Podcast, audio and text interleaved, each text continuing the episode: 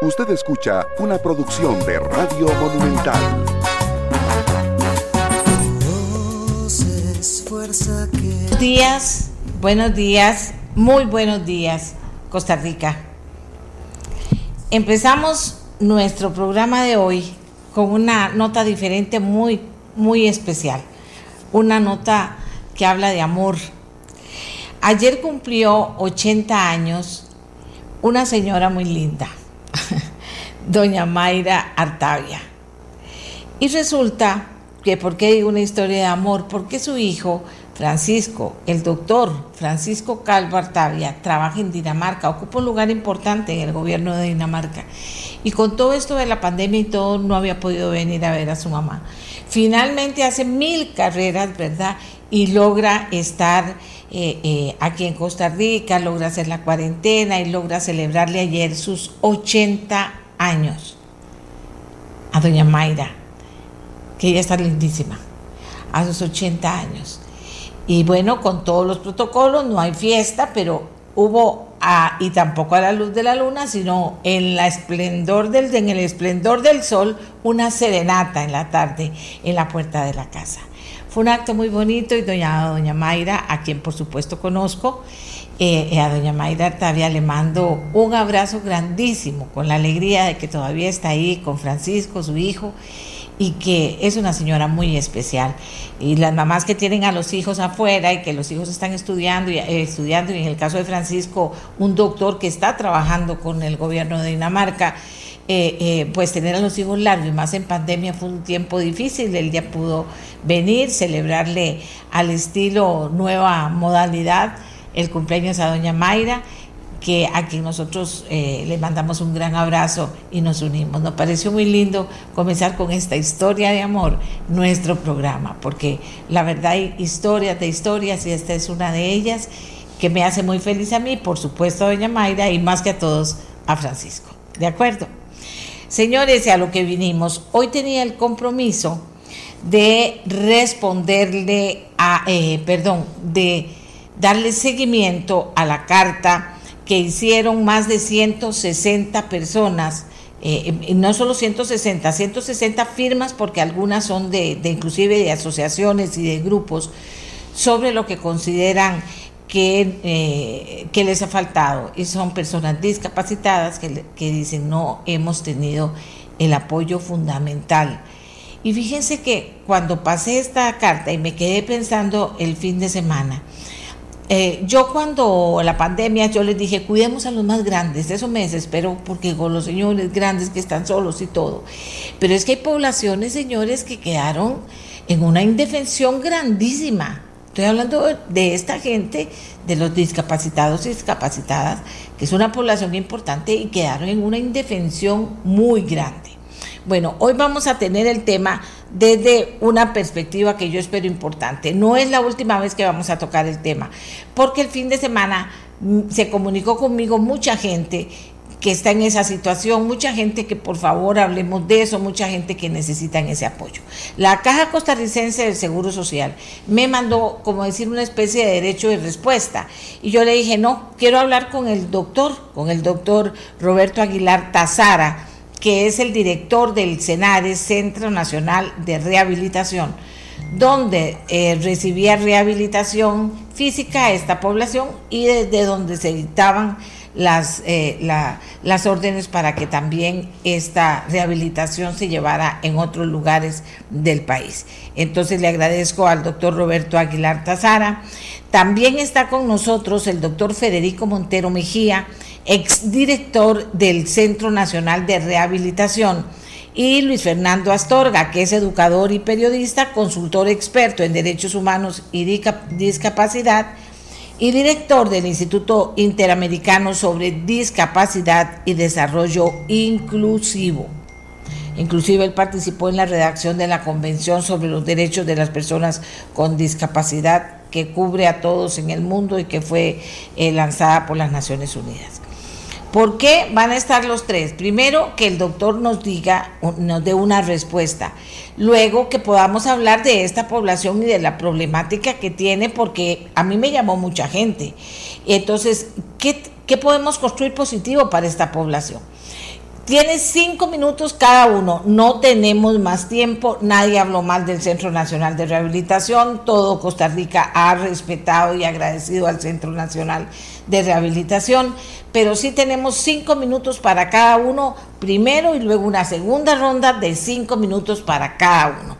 Doctor eh, Roberto Aguilar Tazara, usted tiene la palabra. Buenos días a los tres. Comienzo con usted, doctor. Gracias por la invitación. Eh, un saludo a, Luis, a don Luis Fernando y al doctor Federico Montero, eh, maestro mío y gran amigo. Hace tiempo que no lo veo y por dicha lo veo que, está muy bien. Eh, bueno, básicamente lo que quiero decir al respecto de la carta, que no es solamente esa carta, también hay una carta de funcionarios solicitando que se vayan retomando los servicios. Y al respecto de esta situación, lo primero es que estoy muy contento de que las personas con discapacidad, los funcionarios, todos estemos defendiendo al Senare. Eh, eso demuestra que tenemos Senare para rato y eso demuestra que siempre va a haber quien lo defienda porque realmente es uno de los hospitales o de las instituciones más importantes eh, de, estos, de este país y a veces la gente se le olvida que existe y que, y que es importante y bueno, ahora con esto de la pandemia y de la creación del SEACO, que es un servicio del CENARE, eh, pues obviamente donde, donde se siente ese vacío, la gente ha, notado la importancia de este hospital.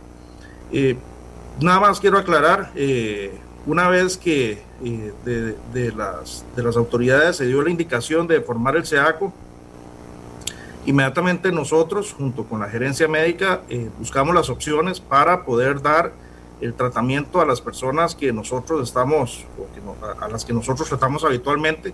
Y eh, se hicieron convenios con el INS, que el INS totalmente agradecido porque realmente nos ha dado la mano desde el puro principio.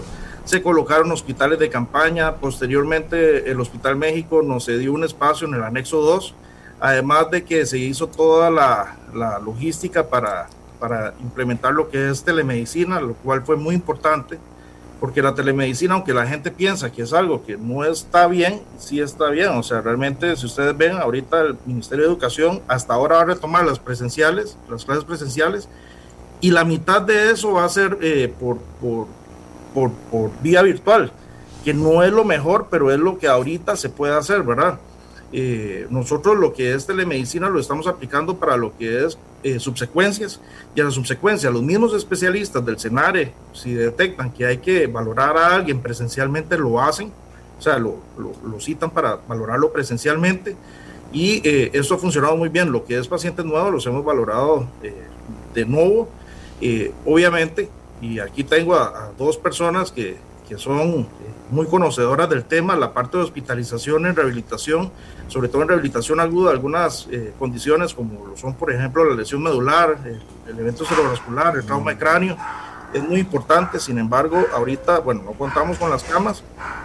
Buscar un hospital que tenga 88 camas, o sea, quitar 88 camas a un centro, que además tenga los gimnasios y pueda yo aplicar la logística para hacer toda la parte de rehabilitación, en este momento realmente no es sencillo. Y también es complicado tener personas eh, con, factores de riesgo unidas con la posibilidad de generar algún brote. Sin embargo, sí, yo sigo pensando que es importante la parte de hospitalización, yo no, no niego eso. Nosotros, como una propuesta, lo que hicimos fue el hospital de día, que el hospital de día lo que es dar el enfoque multidisciplinario y biopsicosocial en estos pacientes y darles el tratamiento que van necesitando. Simplemente no se quedan hospitalizados, se les da la misma educación a la familia, al paciente, se van tratando las complicaciones. No hemos tenido problemas con eso, no es lo ideal. Eh, y de, hecho va a ser uno de los, de los proyectos posteriores para el escenario post pandemia, porque en este momento ya llevamos varios meses trabajando con la Dirección de Proyección de Servicios de Salud y la Gerencia Médica en el, en escenario post pandemia en el cual eh, se van a fortalecer algunos servicios y se va a generar, por ejemplo, y el doctor Montero sabe que eso fue una idea que tuvimos desde hace tiempo y no, no se pudo concretar y no se puede concretar, que es la UCI, para dar tratamiento eh, de una forma más temprana a las personas con algún tipo de discapacidad. Eh, que no se podía anteriormente porque no teníamos las condiciones. el hospital de día lo que va a generar que podamos tener a las personas menos tiempo hospitalizadas y poder generar también un giro cama más rápido porque siempre han tenido que esperar como 30 días para poder entrar al escenario. La idea es que no tengan que esperar nada para que la atención sea lo más oportuna posible.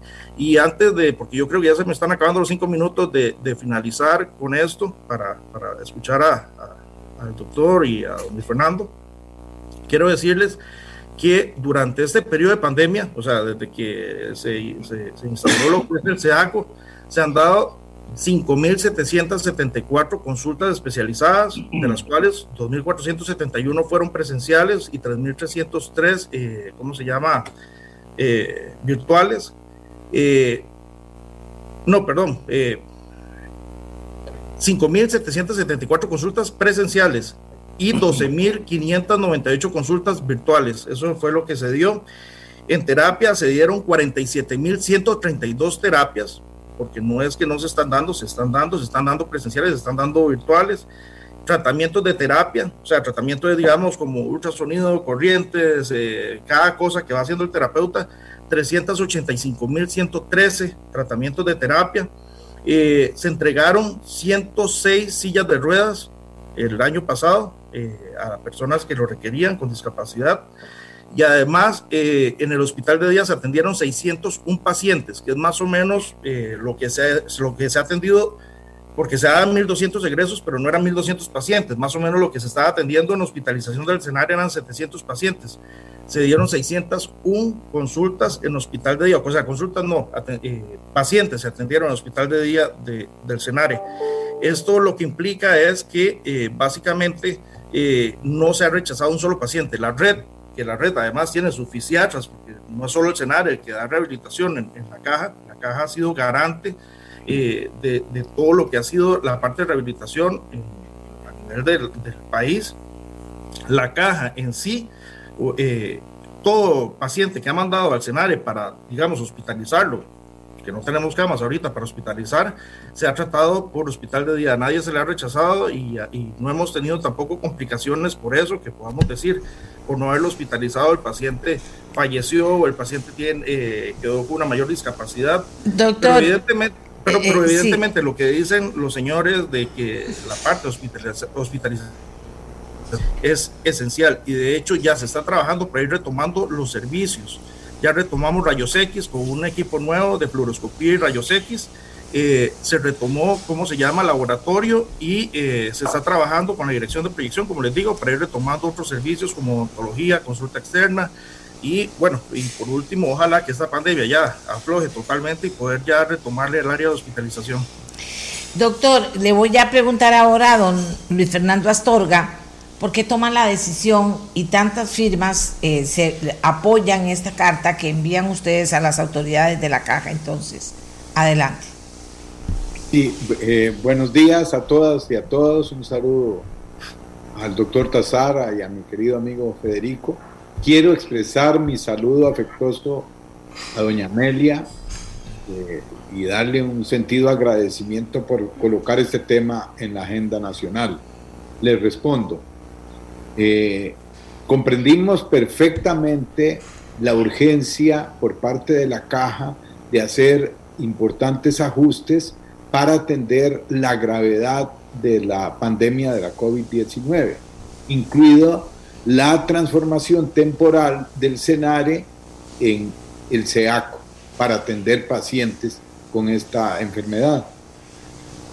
Sin embargo, se nos planteó desde que se hizo ese cambio, que la caja iba a resolver todas las necesidades de rehabilitación para los pacientes, no solo los que requieren hospitalización, sino todos los miles de pacientes que ha venido atendiendo la caja y los que requerirían atención, ya sea por enfermedad, por accidentes, es decir, lo que, lo, que, los nuevos pacientes que se generan en el 2020, como se puede comprender. Eso no se ha dado ni eficaz ni eficientemente.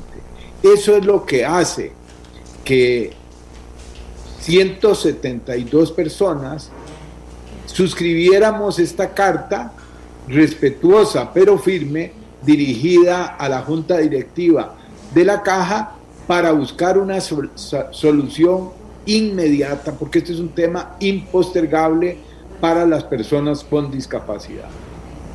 La carta podría estar firmada por centenares, incluso miles de personas. El que doña Amelia eh, pusiera este tema en, en, la agenda el viernes pasado, hace, como ella misma la ha indicado, que le llamara mucha gente. A mí me ha escrito y llamado mucha gente, pero mucha, y de organizaciones que representan a centenares de personas. Entonces, estamos buscando una salida constructiva pero inmediata, no al estilo como muchas veces se hace en Costa Rica, de estar postergando, de poner las cosas en solución a futuro. Esto es urgente. Este problema que hoy enfrentan miles de personas con discapacidad que no están recibiendo los servicios de rehabilitación requeridos son un pequeño reflejo de la situación general de discriminación y exclusión social que vivimos todos los días las personas con discapacidad del país y que se ha agravado seriamente con la pandemia. Nuestra esperanza es que haya una solución, porque hay una, un incumplimiento severo de, de la caja tanto de la normativa nacional, del artículo 33 de la ley 7600, que le fija obligaciones en este campo a la caja, como la Convención Internacional, la Convención sobre los Derechos de las Personas con Discapacidad, que en su artículo 25 sobre el derecho a la salud y el 26 sobre el derecho a la rehabilitación abarca el problema que estamos enfrentando. Nosotros vamos, estamos buscando esta solución constructiva pero urgente y queremos que este, no solo se resuelva alternativamente y vamos a ser flexibles mientras se mantenga la emergencia pandémica, pero esperamos que se cumpla lo que dijo eh, el doctor Macaya, el presidente ejecutivo de la Caja, el 29 de mayo del 2020, que dijo que el, el SEACO volvería a convertirse en el escenario tal como históricamente se dio este, a partir de su nacimiento y que no se prorrogue innecesariamente eh, este cambio. Eh, las personas con discapacidad hemos sido pacientes, flexibles y constructivos al comprender la gravedad de la pandemia, pero no vamos a esperar que se den soluciones a partir de promesas, que no se den soluciones concretas, sino que se den promesas vagas. Si no, vamos a, ya lo hemos, a, desarrollar varias acciones. Una de ellas es un recurso de amparo en sala constitucional tenemos argumentos sólidos, prácticos y jurídicos para eh, lograr este, que nos dé la razón la sala constitucional. Tiempo, Luis Fernando, tiempo. Muchas gracias. Tiempo. Bien, yo voy a leerles aquí, antes de darle la palabra al doctor Federico Montero, voy a leer eh, lo que nos está llegando de comentarios de las personas que están escuchando el programa. Y entonces aquí los tengo. Vanessa Umaña dice, las personas con discapacidad hemos estado desde antes de la pandemia y mucho más ahora totalmente a un lado. Yo tenía cirugía programada y después de años esperando me tocaba que me operaran en abril de, que me operaran en abril 2020, o sea, el año pasado. Y estas son las horas que nada. Y yo sin atención médica oportuna y con mi salud cada vez más deteriorada sin que a nadie en la caja le importe, dice ella. Diniet Arrieta la medicina en los otros hospitales. El problema es que lo que se está haciendo es darle largas a las citas presenciales. Aquí en Nicoya, el día antes de su cita, se la llama, le llama la secretaria y le dice, no se presente, su cita fue reprogramada para uno o dos años. Michelle Ruiz, urge tener un importante, un hospital especializado para personas con discapacidad. No se puede dejar sin atención a esta población. Luis dice, buenos días, doña Amelia, tengo una hija con discapacidad. La veían en el Senare antes de la pandemia. Nos llamaran solo una vez, pero no más tiene, pero tiene una vez nada más. Tiene más de un año de no recibir rehabilitación. Llámame, llamamos, pero nadie nos contesta, nadie nos da razón. Doctor Federico Montero Mejía, él está pensionado ya pero él estuvo a cargo de la dirección del, Centro Nacional de Rehabilitación. Doctor Montero, a esta altura de la conversación, ¿qué nos aporta? Muy buenos días, Muy buenos días doña Amelia. Eh, muchas gracias por la oportunidad, por invitarnos a este programa. Un saludo a mi colega y querido amigo doctor Roberto Aguilar, a Luis Fernando. Y yo lo que quisiera eh, dejar muy claro desde el principio es que, por supuesto, no se trata aquí de entrar en una polémica con los colegas y las autoridades del Senado. Queremos llamar la atención acerca de la subvaloración y el menosprecio que se ha evidenciado, no solamente ahora, sino desde hace mucho tiempo, en relación con los servicios de rehabilitación. Los servicios de rehabilitación de la institución, y lo mismo ocurre en muchos otros países del mundo, son siempre los más relegados, los más eh, eh, discriminados de los servicios de atención de salud porque se considera que la rehabilitación es una acción no tan indispensable como como realmente eh, eh, lo es en todo lo contrario y, en ese sentido lo demostraré con argumentos de la Organización Mundial de la Salud y otras eh, instituciones internacionales. creo que es importante remontarnos a marzo del año pasado cuando comenzamos a sentir el impacto de la pandemia y por supuesto entendimos claramente que las autoridades de salud tenían que tomar decisiones urgentes para confrontar eh, la pandemia y confrontar una emergencia de salud que se presentaba en esos momentos. Pero ocurrieron cosas bastante desagradables y una fue que prácticamente los 55 pacientes que estaban en el escenario fueron desalojados, fueron sacados ese día sin casi que sin previo aviso, yo creo, y además sin un plan de seguimiento preestablecido. O sea, los pacientes fueron enviados a sus casas, a, otros hospitales, los que no, podrían, no podían regresar a su casa, y eh, solo Dios sabía qué iba a pasar con esos pacientes. No había un plan de seguimiento establecido, organizado, eh, bien coordinado para poder eh, darle un seguimiento adecuado a esos pacientes. De modo que eh, además de, haber cerrado el CENARE, y, reitero que entiendo la necesidad y la urgencia de las acciones de ese momento, también se utilizaron los servicios de rehabilitación del Hospital de Heredia, del Hospital de Liberia, de, de, otros hospitales para ser utilizados en la atención de la emergencia. O sea que la rehabilitación fue eh, el, área, eh, la especialidad directamente utilizada para eh, compensar la necesidad de espacios y de otro tipo de recursos. Pero el problema fue que la caja realmente desalojó el CENARE y dijo muy bien, muchas gracias.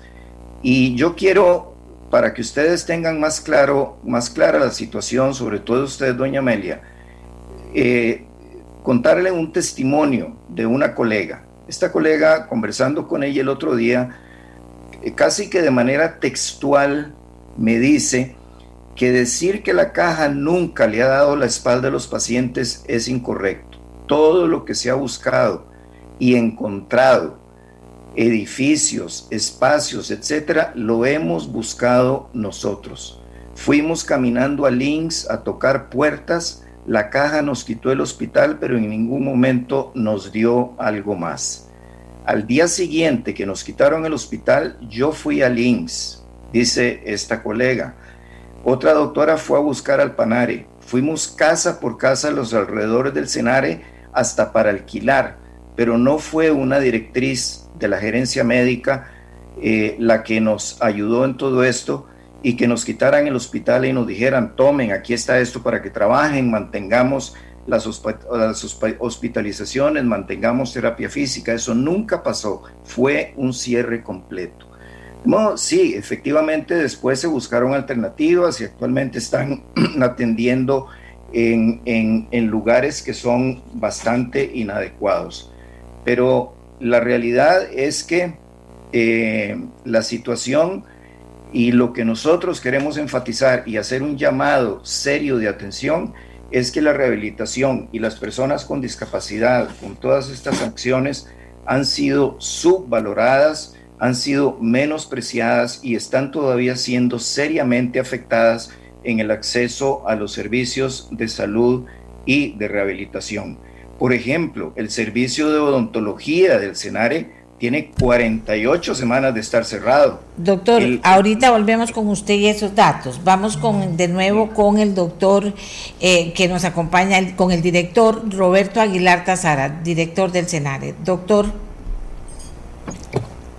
Sí, bueno, eh, bueno, se ha dicho muchas cosas. Yo insisto en que a mí me, me satisface ver que hay personas, no solamente dentro del CENARE, sino para el CENARE, que están dispuestos a defenderlo y yo estoy de acuerdo con don Luis Fernando, o sea, no se puede postergar más allá de lo necesario. Obviamente en este momento, eh, con los pacientes que tenemos hospitalizados en cuidados intensivos, porque todas las camas del escenario ahorita son de cuidados intensivos, y si hoy se sacaran no habría dónde meterlos, serían personas que mueren, y son personas con y sin discapacidad las que pueden estar internadas.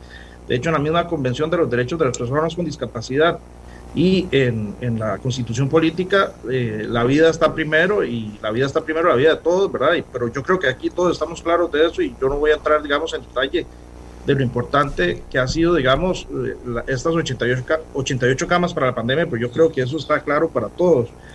Doctor, aquí me dice otro doctor. Los cirujanos del Senare andan buscando espacios por todo lado para operar los reemplazos de cadera, por ejemplo. Ahora están pidiendo espacio en el Hospital Nacional de Geriatría, quienes están recibiendo fuerte presión de la gerencia para que los dejen operar ahí. El México también les está prestando una sala para operar. Está, están en el proceso de cómo se va a hacer, porque el hospital tiene solo dos salas con ocho especialistas en diferentes áreas quirúrgicas y una larga, larga fila esperando. Nada más le aporto porque es un médico. El, el perdón, el cenar en todo eso, en algún momento lo que hizo fue jalar las listas de espera de todo el mundo y empezó a operar y operar. Obviamente cuando sucede esto nos quedamos con esa lista de espera y sin posibilidad de operar.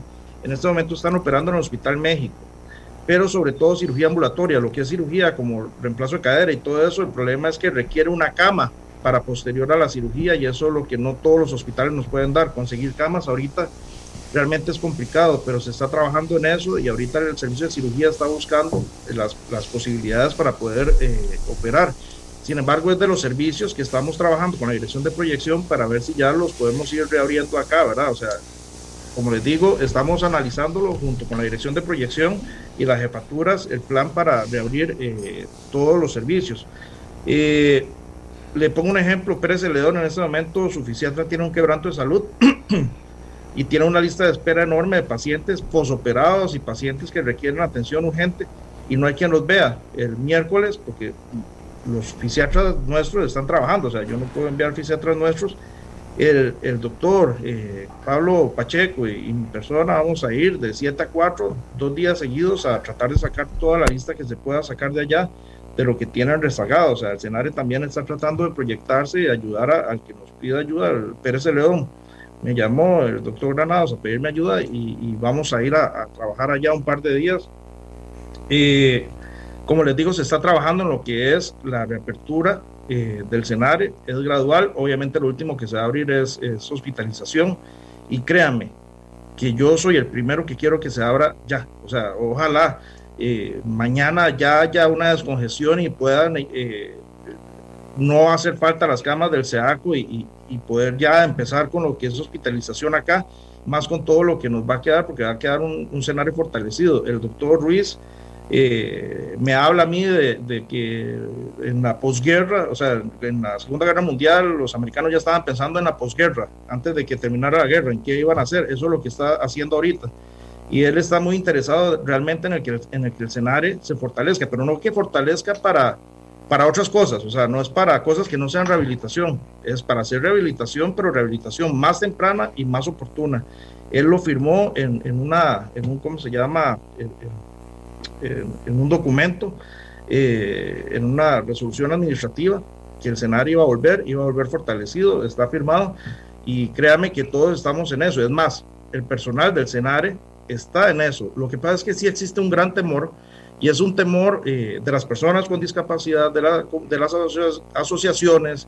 Eh, yo que soy miembro de la Junta Directiva de CONAPDIS me doy cuenta de eso también, un temor de los funcionarios, porque hay muchos rumores que nos vamos a ir al Panare, o sea, que el Senare se cierra para siempre y se va para el Panare, que el Senare se cierra para siempre y se va para el Hospital de Heredia eh, Viejo, a hacer el escenario ahí. O sea, se dicen un montón de cosas. Obviamente eso pone a la gente muy nerviosa porque el escenario es una joyita que nadie quiere que se pierda. Y, nosotros no queremos que se pierda. Y créanme que vamos a luchar para que el escenario vuelva a ser escenario, pero no para que vuelva a ser el escenario antes, sino para que vuelva a ser un escenario más fortalecido. Como les digo, con cosas que el mismo doctor Montero sabe que nosotros teníamos en mente y no la podíamos lograr y ya se logró de, de rebote, ¿verdad? Eh, estamos haciendo cosas, por ejemplo, como los medicamentos, se le están entregando a los pacientes los medicamentos en la casa. Estamos tratando de que los pacientes no vengan por las restricciones, digamos, que hay en transporte público o, han habido, ¿verdad? Para ellos hay miles de restricciones de miles de cosas, ¿verdad? O sea, es que eso es también importante tomar en cuenta. Doctor, yo, yo voy a seguir con el tema. Yo le agradezco a usted la información. Eh, eh, una cosita nada más. quiero dejar claro algo el Senare no está cerrado, ¿verdad? O sea, está, las instalaciones están tomadas, pero el Senare nunca cerró, porque eso es una cuestión y eso, vieras que de todas las personas que dicen, el antiguo Senare, el Senare está cerrado, no, el Senare sigue, el Senare somos nosotros, los especialistas, los terapeutas, eh, el de aseo, todos nosotros somos Senare y nosotros hemos seguido trabajando, ¿verdad? Y como dato están los datos que le acabo de pasar de... Claro. ok, gracias. No, doctor, eh, gracias a usted. Eh, ahora voy a ir con, con eh, Luis Fernando Astorga y luego cerrar con el doctor Federico Montero, tratando de construir algo. Bueno, el doctor conoce todo esto de arriba para abajo. Luis Fernando también estuvo, yo creo que casi años, recibiendo rehabilitación después de un accidente gravísimo en el Senare. Conoce cómo es el Senare por dentro, para decirlo de alguna manera, el Senare por dentro que ahora está en otra cosa. Constructivamente, eh, Astorga, ¿qué se le ocurre a usted? Porque así como veo la cosa, claro, todo está, como decir, en la mente de la gente, pero en la práctica tenemos colas, tenemos necesidades, tenemos cosas que están ahí y que no se han podido mover porque nos dan la excusa de que no hay lugar, de que no hay camas para unos, de que otros sí están recibiendo el, el, tratamiento que necesitan. ¿Cómo lo ve usted? Sí, bueno, yo creo que Federico y también el doctor Aguilar Tazara mostraron la gravedad, ¿verdad? las insuficiencias, lo errático que ha sido el camino y eh, pues el Senare es el Senare, pero las, las, las personas, los que son pacientes, este, eh, no están recibiendo los servicios de rehabilitación requeridos ni por el Senare, ni por la caja o, han sido muy limitados. Buscando una solución constructiva, eso es lo que estamos planteando quienes eh, firmamos la carta y todas estas centenares de personas que se han sumado a la al, reclamo de una solución pronta, una solución constructiva. Eh, la caja puede hacerlo a mí me parece que podría haber un encuentro, un encuentro entre, la caja, representantes de la caja y de las organizaciones. Aquí está empezándose un camino de solución negociada, razonable. Esa sería una propuesta que haga, porque si no es la acción en la sala constitucional y eventualmente lo que hemos fijado en la agenda de, acción jurídica es presentar ante el Comité de Naciones Unidas que vigila el cumplimiento de la convención una denuncia formal que muestre, digamos, la, el, retroceso en Costa Rica en el cumplimiento del derecho a la salud y a la rehabilitación. Puede haber un camino constructivo si hay una disposición de las autoridades de la Caja y del Senare para sentarnos y ver soluciones concretas e inmediatas. estamos hablando de que este cambio se dio, se dio hace casi, casi un año. Hace un año, hace un año. Y, y, se ha postergado la solución. Hemos sido pacientes, yo he sido paciente del Senare, le agradezco profundamente al Senare la calidad de los servicios que recibí cuando eh, eh, tuve que enfrentar este accidente en 1986, pero ya ahora no soy paciente del Senare, entre comillas, y no soy paciente de la, en, la, en, la, en la búsqueda de soluciones. Muchas organizaciones me han escrito y muchas personas que quieren sumarse e incluso hacer movilizaciones. Yo espero que no tengamos que recurrir a este tipo de acciones este, en este momento, porque la caja da una respuesta justa y satisfactoria a lo que estamos reclamando. Muchas gracias a Luis Fernando Astorga. Seguimos en contacto. A la gente que me está escribiendo, seguimos con esto. Seguimos presionando de una manera constructiva, pero pero hay urgencia. Doctor Federico Montero Mejía, usted nos cierra el tema esta mañana. Adelante. Sin duda, doña Amelia, hay, hay urgencia. A mí me alegra escuchar las expectativas eh, que plantea el doctor Aguilar con relación al Senare, pero yo sí creo que el Senare está cerrado. Eh, el Senare efectivamente eh, hemos sido y, son las personas que están trabajando en el Senare pero está tan cerrado que, por ejemplo, el programa de posgrado de médicos para formar médicos fisiatras no se puede reiniciar, porque para formar médicos fisiatras eh, es cierto que hacen rotaciones en otros hospitales, pero el escenario resulta indispensable. Decía antes de terminar mi primera intervención, que eh, no sé si se escuchó que, por ejemplo, el servicio de odontología y el CENARE es prácticamente el único lugar del país en donde se le da atención odontológica a personas con discapacidad, tiene 48 semanas de estar cerrado. O sea, no, las personas con discapacidad, sobre todo niños que se atienden ahí, no han podido ser atendidos en el servicio de odontología del CENARE. Entonces, bueno, eso significa que, que está cerrado. Yo quería también llamar la atención con relación a otro punto. En diciembre de este, del 2020, en el Lancet se publicó un, trabajo muy importante de la Organización Mundial de la Salud y del Instituto de, eh, de, Evaluación en Salud y Métricas de la, de la, Universidad de Washington en Estados Unidos. Creo que es el primer estudio más completo, es un estudio global acerca de la necesidad de servicios de rehabilitación. Y ellos en ese estudio establecen que una de cada tres personas en el mundo en algún momento de su vida presentan una condición que requiere servicios de rehabilitación. De modo que la rehabilitación es eh, en este momento y, y siempre lo ha sido indispensable, pero ha sido poco priorizada para las autoridades de salud. Y cuando digo esto, yo quiero llamar la atención también sobre el tema del, de la COVID.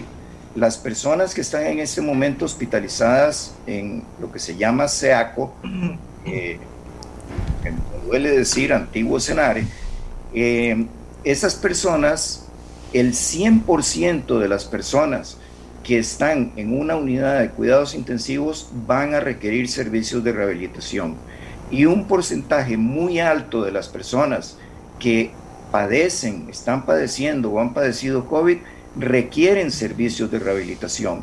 Entonces, si hablamos de una atención de salud correcta e integral, resulta que la COVID también tiene que ser atendida por personal de rehabilitación.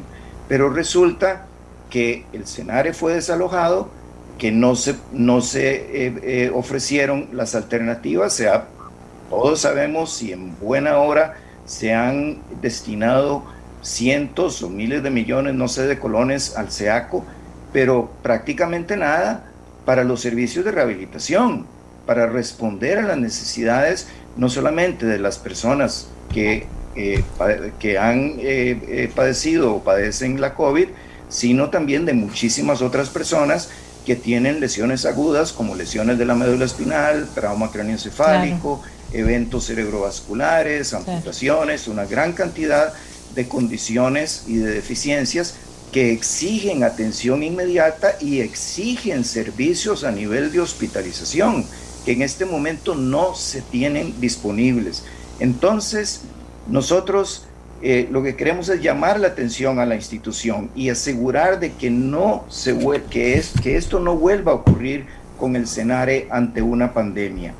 Necesitamos que se fortalezca el personal y los recursos técnicos de los servicios de rehabilitación, que se debe asegurar el pronto reingreso de los médicos residentes para, para formarse como especialistas en rehabilitación, que se debe garantizar el cumplimiento de la normativa nacional e internacional en materia de acceso a servicios de salud y de rehabilitación, porque en este momento hay un incumplimiento de la legislación nacional e internacional y eso es un riesgo para eh, el, buen, eh, el buen mérito que tiene nuestro país en materia de derechos humanos. En este momento, los derechos de las personas con discapacidad y desde hace mucho tiempo son regularmente violentados en nuestro país y es una lástima que también sean violentados en lo que se refiere al acceso a los servicios de salud y de rehabilitación.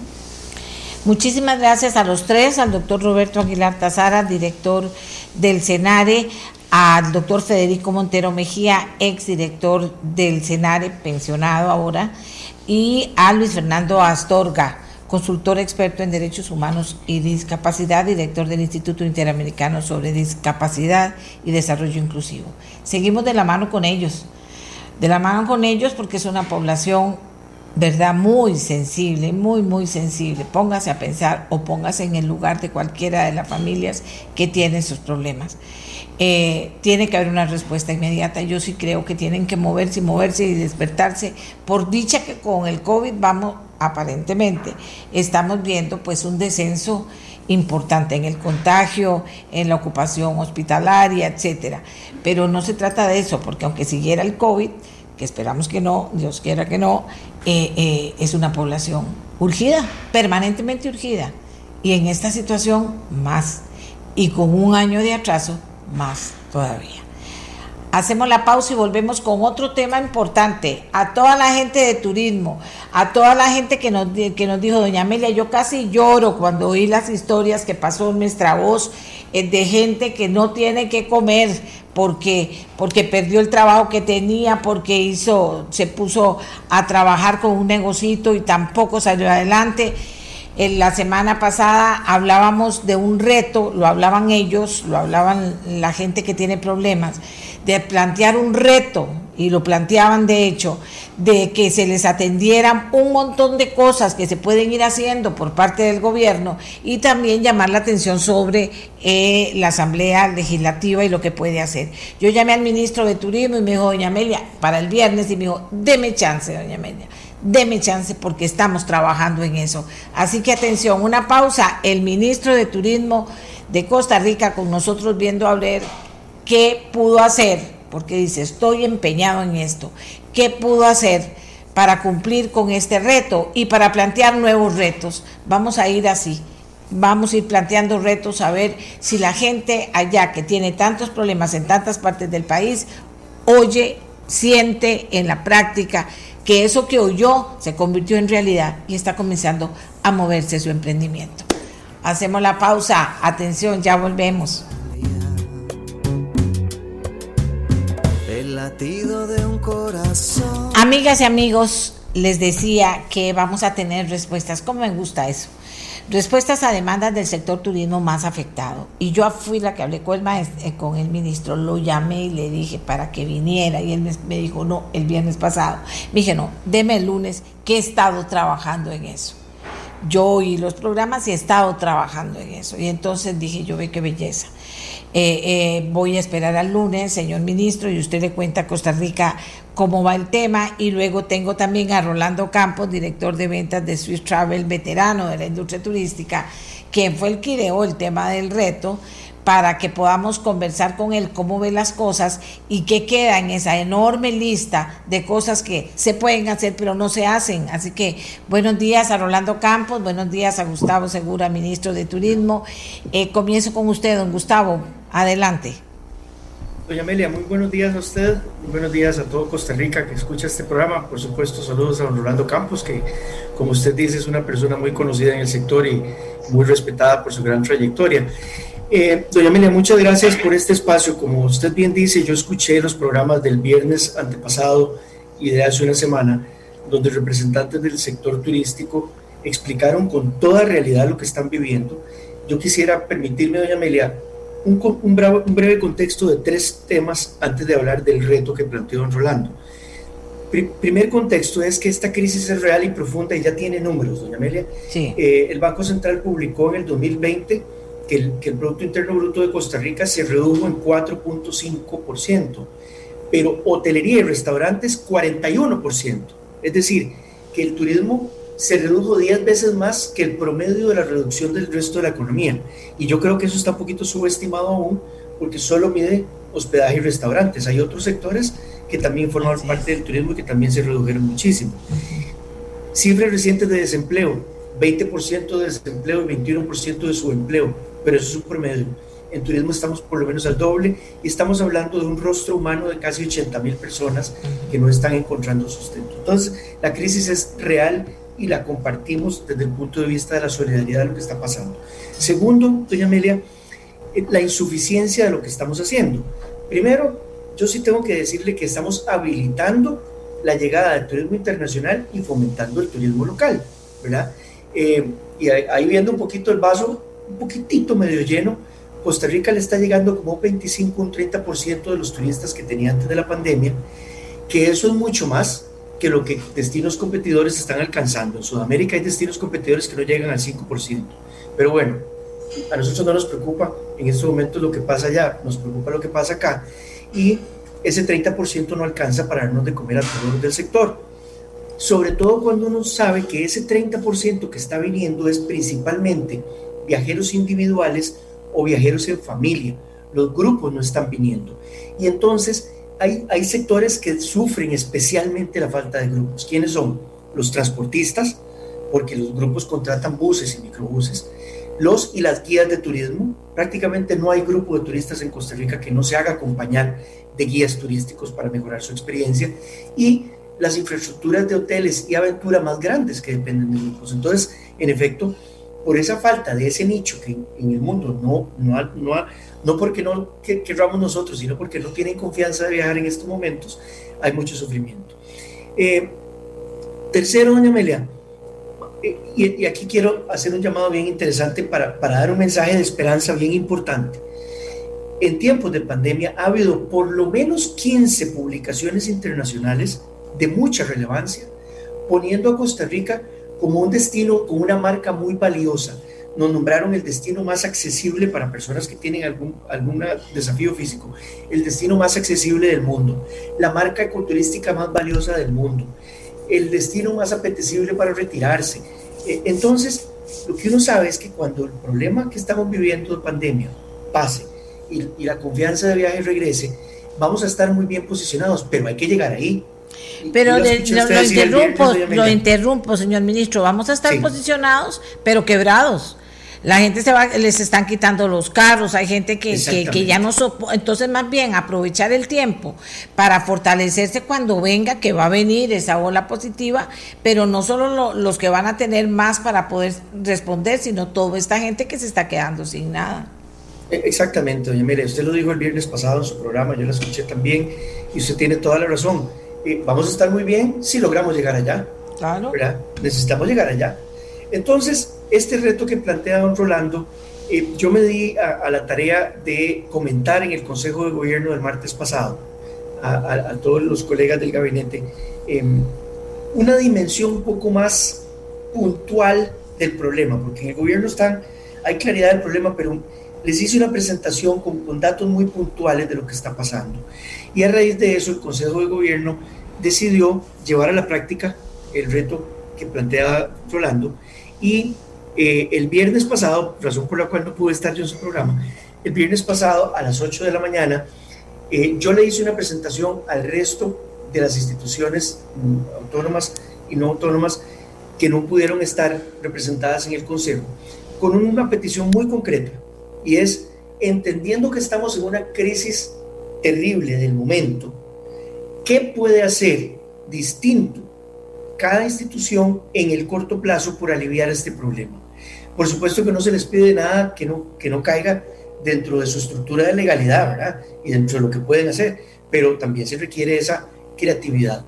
Eh, yo di muchos de los ejemplos que, que, que, se hablaron en su programa, pero específicamente eh, para este miércoles 10 tenemos la reunión de devolución, es decir, el miércoles 10 ya todas las instituciones tienen que presentar sus ideas para ser llevadas y aprobadas como directriz el próximo martes de mañana en 8 en el Consejo de Gobierno. Sin embargo, el viernes de una vez muchas instituciones aportaron algunas ideas, doña Amelia. Eh, entonces yo las quería decir acá. Tengo 10 aportes que hubo el viernes, 10. Eh, y las quiero mencionar como las ideas, haciendo la salvedad, doña Amelia, que todavía no son oficiales, ¿verdad? Todavía no son oficiales, se van a presentar el miércoles para que el lunes eh, salga como directriz gubernamental, pero sí las voy a mencionar con toda transparencia. Por ejemplo, el MOPT estuvo representado en el CTP, y eh, están considerando, viendo que ya al día de hoy más o menos 3.000 de los 3.500 unidades de transporte han renovado sus permisos, lo cual a mí me, llena por un lado de, de, ilusión y de admiración porque los transportistas le están pasando bien mal y aún así la gran mayoría hizo el esfuerzo de renovar sus permisos. Bueno, se está considerando que no sea por un año, sino que de una vez automáticamente ese permiso eh, quede vigente por dos años para que no tengan que incurrir el próximo año en gastos. Ah, Además, se está tratando de extender el requisito de vida útil de las unidades. Recordemos que las unidades de transporte turístico tienen que tener una vida máxima útil, pero temporalmente se va a extender en unos cuatro años esa vida útil. Eh, la ministra de Trabajo planteó una idea que tiene que trabajar, por eso tiene que trabajarla legalmente todavía, de entendiendo que este semestre, que normalmente era temporada alta para turismo y que no está siendo de temporada alta, se está considerando algún mecanismo en que se pueda otorgar vacaciones en algunos días, sin duda al sector público, que es lo único que puede hacer el gobierno por, por, vía directriz o decreto, para que haya reactivación varios fines de semana, porque este semestre no hay fines de semana largo, excepto el del primero de mayo, si no me equivoco. Eh, el Ministerio de Hacienda expresó que luego de la presentación de la declaración este 15 de marzo de renta, van a considerar eliminar pagos parciales de renta durante este año. ¿Por qué? Porque se sabe que este es un sector que el año pasado no tuvo renta que reportar, ¿verdad? En su enorme mayoría, ahí no hay impuesto sobre la renta que poder cobrar este año porque todo el mundo tuvo pérdidas. Eh, hubo una, un planteamiento muy bonito de una, eh, el IFAM lo planteó, de una campaña para motivar turismo responsable en Semana Santa. Es decir, desde ahora ir motivando la buena conducta en tiempos de pandemia en todo Costa Rica para que tengamos una Semana Santa donde podamos viajar con todos los protocolos y activar un poquito el sector. Y yo ahí de una vez hago el llamado de una vez a que el turista nacional use los servicios de los guías y las guías de turismo, use los servicios de los transportistas turísticos, doña Amelia. Eso también es hacer patria. No solo es agarrar el carro de uno, al final, cuidado, es hasta más barato le sale contratar un microbús turístico, dejar el carro en la casa y contratar los servicios de los guías locales que mejoran mucho la experiencia del turismo nacional. El INDER propuso en la reunión eh, dirigir fondos del programa de motor rural a, empresas pymes turísticas en las regiones más afectadas. Yo estoy pasándoles información de dónde están esas regiones más afectadas. El Ministerio de Salud nos dijo que ya tiene un mecanismo de renovación automática de permisos de funcionamiento. Nada más requiere afinar porque mm, esos permisos de, de funcionamiento también requieren de requisitos que se cumplen en otras instituciones. Bueno, esta semana están haciendo triangulación para poder lograr que haya una renovación automática efectiva. Eh, del Incopesca estamos considerando, también repito, Amelia, esto requiere aprobaciones legales, pero estamos considerando que todos los botes de pesca deportiva que en este momento no tienen trabajo, ¿verdad? muy pocos tienen trabajo, puedan hacer pesca artesanal de atún eh, en esos botes entendiendo que estos no son botes para pescar un montón de atún, que se pueden pescar son unos cuantos kilos por día, pero esos kilitos de atún por día que los pescadores deportivos podrían capturar, podrían venderlos y con eso llevar sustento a sus hogares. Del CONACIF ya recibimos un gran paso, doña Amelia, esto también fue producto de unas reuniones que tuvimos el sector privado, el ICT con CONACIF, y emitió el jueves pasado una flexibilización de la readecuación de créditos durante este año. Ojo que lleva una cápita este acuerdo donde dice que al 31 de marzo hay que empezar a evaluar la capacidad de pago con los datos actuales. Yo creo que todavía podemos mejorar eso, doña Amelia, yo voy a insistir en eso. Eh, la Dirección General de Migración de una vez se puso a su disposición y ya está trabajando con Cancillería y con nosotros en el ICT un plan gradual y puntual para facilitar visas para turistas de China con características estratégicas. ¿A qué me refiero? En las ciudades de Beijing y Shanghai hay una gran cantidad de turistas de altos ingresos eh, que ya han viajado a otras latitudes que están interesados en turismo de naturaleza y en turismo de playa y sol y turismo de bienestar. Entonces vamos a hacer un plan para facilitar visas a esos turistas estratégicos para nosotros. Del SINAC hubo un, gran aporte también, Amelia, SINAC y, el, turismo tienen una relación, ¿verdad?, como de gemelos. Eh, hay todo un esfuerzo para mejorar el funcionamiento de la visitación a los parques nacionales de la costa pacífica, desde Bahía Ballena hasta el Parque Nacional Isla San Lucas, que es el nuevo Parque Nacional. Se están haciendo acciones muy concretas para facilitar la visitación. Entonces, como ven, la reunión de Amelia fue muy toreada eh, con muchos aportes. Eh, se mencionaron estos como los ejemplos de las cosas que se pueden hacer. Eh, este miércoles. Y, se dieron tiempos, porque es un mes. Recuerde que el reto es para un mes. Este mes lanzamos el, reto para este mes. Ya el otro mes, ahorita les contamos la lista. Ya el otro mes es muy tarde, doña Emilia. Vea, los tiempos son así. Pasado mañana se presentan las ideas, el martes se aprueba en Consejo de Gobierno y hay un mes para implementar. Vamos a ver, Rolando, ¿qué le parece a usted esto? Porque todavía la lista sigue y vamos a seguir hablando de eso, pero todas estas medidas con el compromiso del ministro de que no se va a quedar en el papel, porque no hay cosa peor que prometer algo y esta gente que está esperando después no lo podamos lograr. ¿Qué piensa usted, Rolando? Eh, buenos días, doña Amelia, buenos días, don Gustavo. Muchísimas gracias por la oportunidad. Eh, sin duda, muy complacido, ¿verdad?, de ver la rápida acción y reacción que tuvo el gobierno y en este campo liderado por don Gustavo Segura. Eh, creo yo que es importante para todo el sector haber puntualizado en, en acciones muy concretas la semana pasada cuando mencionaba sobre las dos direcciones en que el sector necesita ayuda. Una era sacarle piedras del salveque que lo está hundiendo y la otra era tirarle un salvavidas. Me parece a mí que caló y que es muy positivo ver en, tan solo una semana ya resultados concretos. Eh, pero sí es importante recordar que nos quedan todavía muchos retos eh, pendientes que creo que vamos a tener la oportunidad de hablar eh, seguidamente pero este, sí, sí quiero rescatar y resaltar la, la labor de empatía que, hemos sentido durante esta semana de parte del ICT, de parte del ministro y por ende del resto de, de la institucionalidad. Eh, creo yo, doña Amelia, que es importantísimo resaltar esa parte de la institucionalidad. Las instituciones no pueden convertirse en, en camisas de fuerza para el ciudadano, para el administrado, para el empresario, para el emprendedor deben de ser una mano amiga que venga a ayudar. Para eso como sociedad nos organizamos y, y creamos un Estado que debe respondernos y facilitar nuestra acción privada y pública en cada una de las acciones de, que, que se van ejecutando. Yo quisiera resaltar eh, esta parte que mencionó don Gustavo sobre el tema financiero, eh, la reunión que él sostuvo con Canatur y las autoridades financieras, y me parece que hay una oportunidad de mejora. Eh, es imposible lo que están pidiendo que para marzo las empresas ya puedan demostrar una capacidad de pago. Sabemos que eso no es. La decisión es o los dejan morir o los mantenemos respirando hasta que el turismo regrese. Aquí solo hay una solución, que es que los turistas regresen. No hay otra.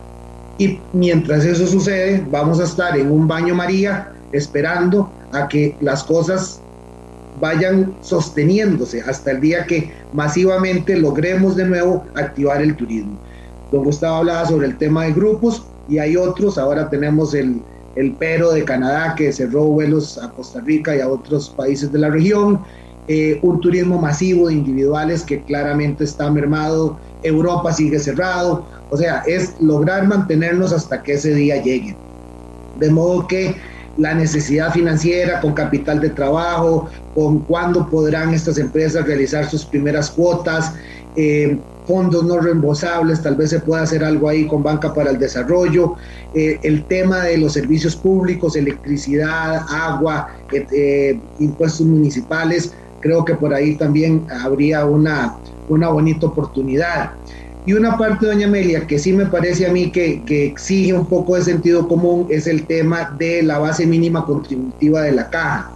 No es lógico que la Asamblea Legislativa pase una ley donde permite la reducción de jornada, la suspensión de contrato y la caja del Seguro Social no ajuste la base mínima contributiva. Entonces de pronto tenemos gente que está trabajando eh, generando un 50 o 25%, pero el patrono sí debe de aportar el 100% de la base mínima contributiva.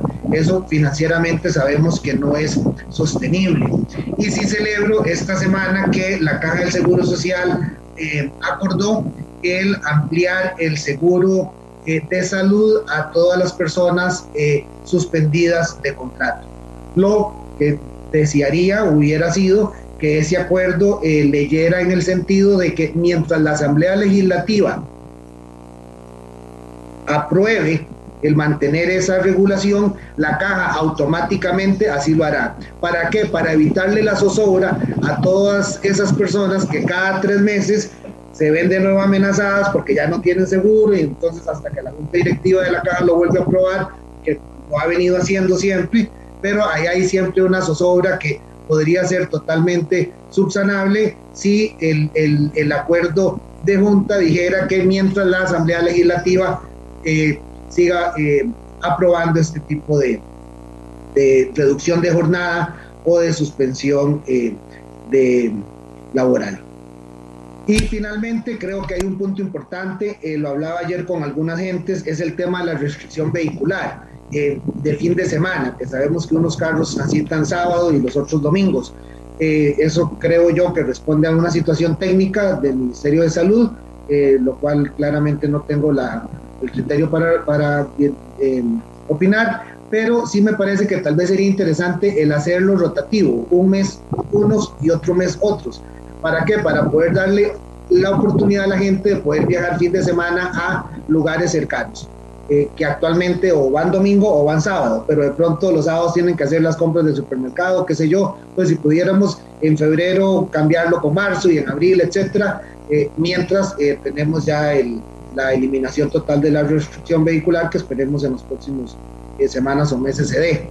Por ahí, pero sí, sí, reiterar, doña Amelia, muy satisfecho de ver la, la labor de don Gustavo, el liderazgo en, dentro de esta parte del gobierno y la reacción que, que, hemos o que estamos a través de don Gustavo enterándonos del resto de instituciones que, que claramente se han, se han manifestado positivamente.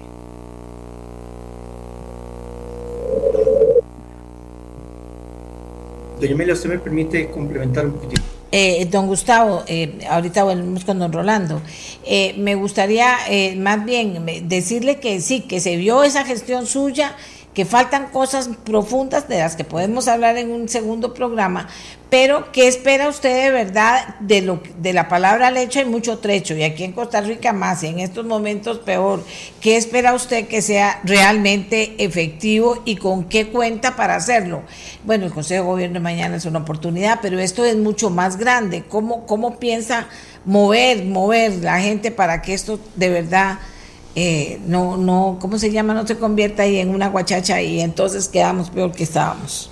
Sí, nada, ganaríamos nadie con sean puras palabritas bonitas y venir a, hablar a un programa eh, de intenciones. Aquí ya hay que pasar de las intenciones a los hechos, doña Amelia.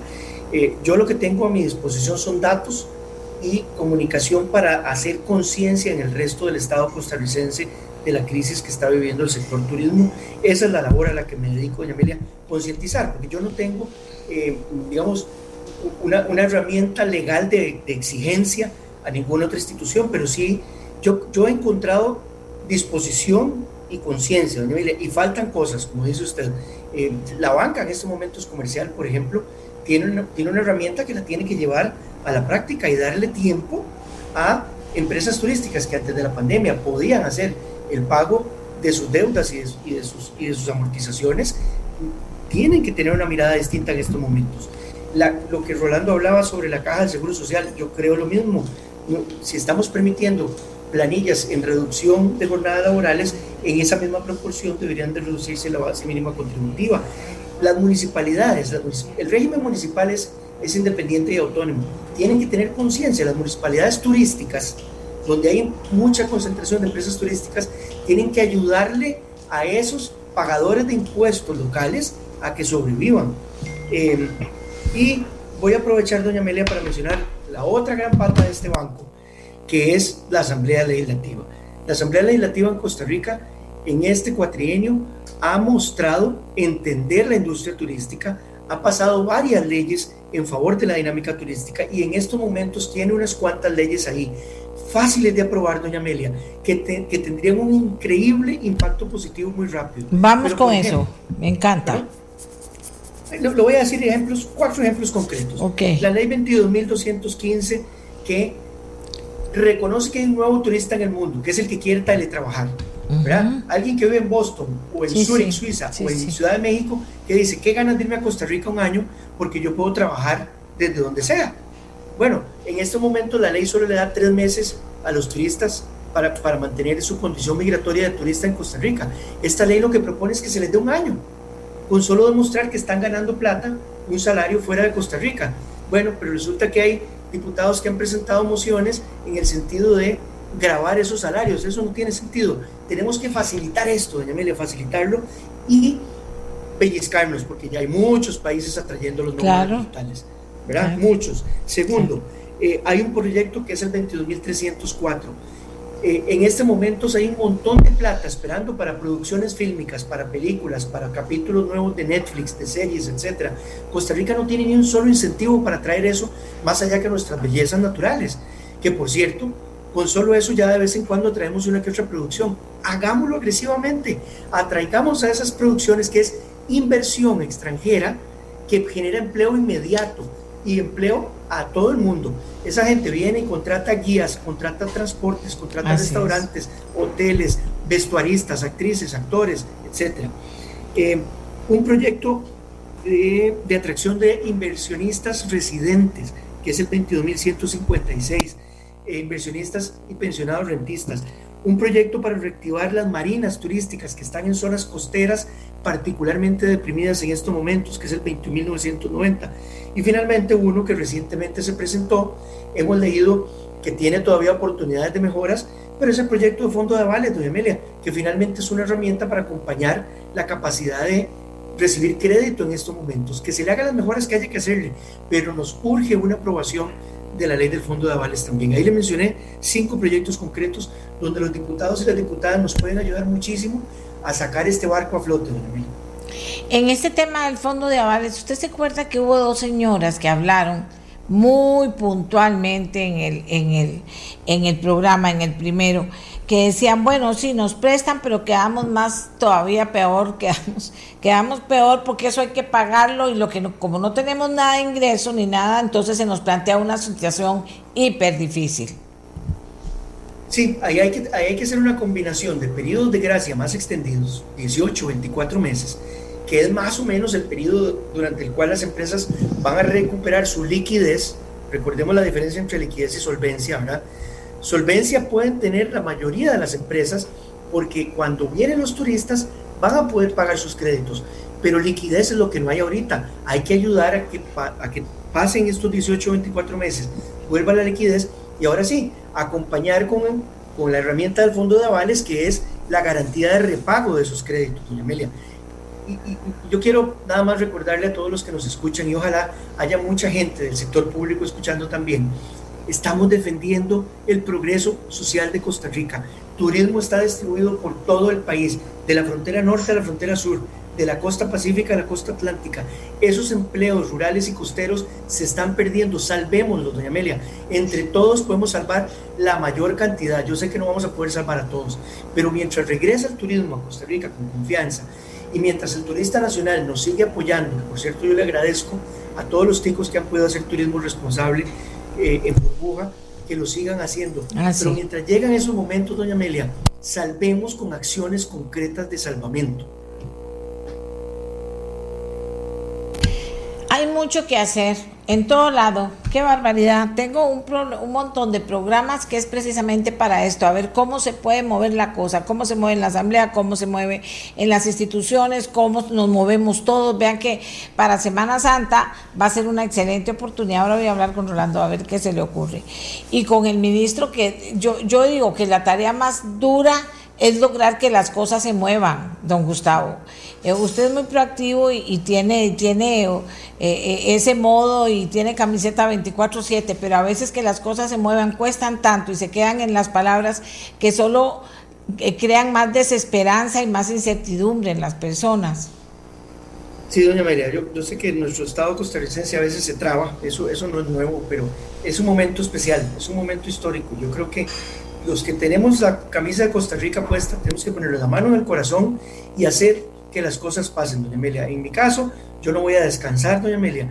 Hasta el último día que esté nombrado en esta posición, yo voy a trabajar por la reactivación de este sector, que finalmente, y lo digo una y otra vez, porque doña Amelia, hay que ir a los lugares donde hay desempleo ahorita, hay que ir a Bolsón, en Guanacaste, hay que irse a, a la zona sur, hay que ir a Limón para ver lo que, lo que está pasando, doña Amelia. Hay gente que le cuesta llevar comidita a su plato es que es lo más básico. Ni siquiera hablemos de pagar alquileres, gente que está perdiendo sus activos, sus hoteles pequeños o grandes, sus, sus eh, cuadraciclos de alquiler, sus microbuses, eh, no sé, eso, hasta de guías de turismo que tienen que vender los binoculares. Esa es la herramienta de trabajo, doña Amelia. Bueno, esa es la gente por la que yo estoy trabajando todos los días. Yo le agradezco y también le aclaro a la gente que ya don Gustavo se tiene que retirar porque tiene, tenía desde las 8 de la mañana otra entrevista por Zoom y nos dijo que él iba a quedarse hasta las... Más importante aún, es una reunión con los bancos, doña Amelia, lo que voy a Ah, bueno, salga corriendo, salga hablando. Tal vez, tal vez, don Gustavo, antes de que se retire, aprovechando que va a reunión con los bancos, adelante. Hacerles, hacerles énfasis en alguna flexibilización a los préstamos de los empleados del sector. Eh, eso es importantísimo. Gente que hoy no tiene el recurso, pero las cuotas ya están cobrándoselas al 100%. Gracias, Rolando, por recordármelo. Ahí va, ahí apúntelo. Muchas gracias a don Gustavo Segura. Vamos a hacer una pausa y le deseamos mucha suerte, que Dios ponga en su boca las palabras necesarias para mover voluntades en esa reunión. Don Rolando, eh, me quedo con usted hablando, tal vez eh, dibujando un poquito Semana Santa. ¿Cómo la ve usted? ¿Qué podríamos hacer? Pero déjeme hacer una pausa y ya volvemos. Que cambia el latido de un corazón.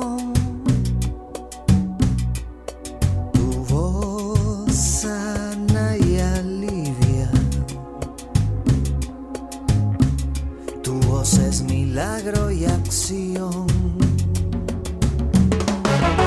Tu voz pide justicia, pide pan, ternura y amor. Tu voz rompe fronteras. Estamos casi en la parte final del programa, digo yo, porque quiero aprovechar muchísimo este espacio eh, para construir cosas, para llamar la atención sobre lo que se puede hacer, para, para retomar eh, con Rolando, que conoce mucho del tema, eh, eh, toda esa esas ideas tan buenas que tiene Costa Rica. Costa Rica tiene muy buenas ideas y tiene gente que, que hace, eh, que tiene la posibilidad no solo de tener la idea, sino de hacer cosas. Y aquí lo que hay es que hacer cosas. Vamos a ver qué dicen las personas que nos están comentando. Dice, bueno, si el presidente no reactiva la economía, estos esfuerzos serán casi vanos.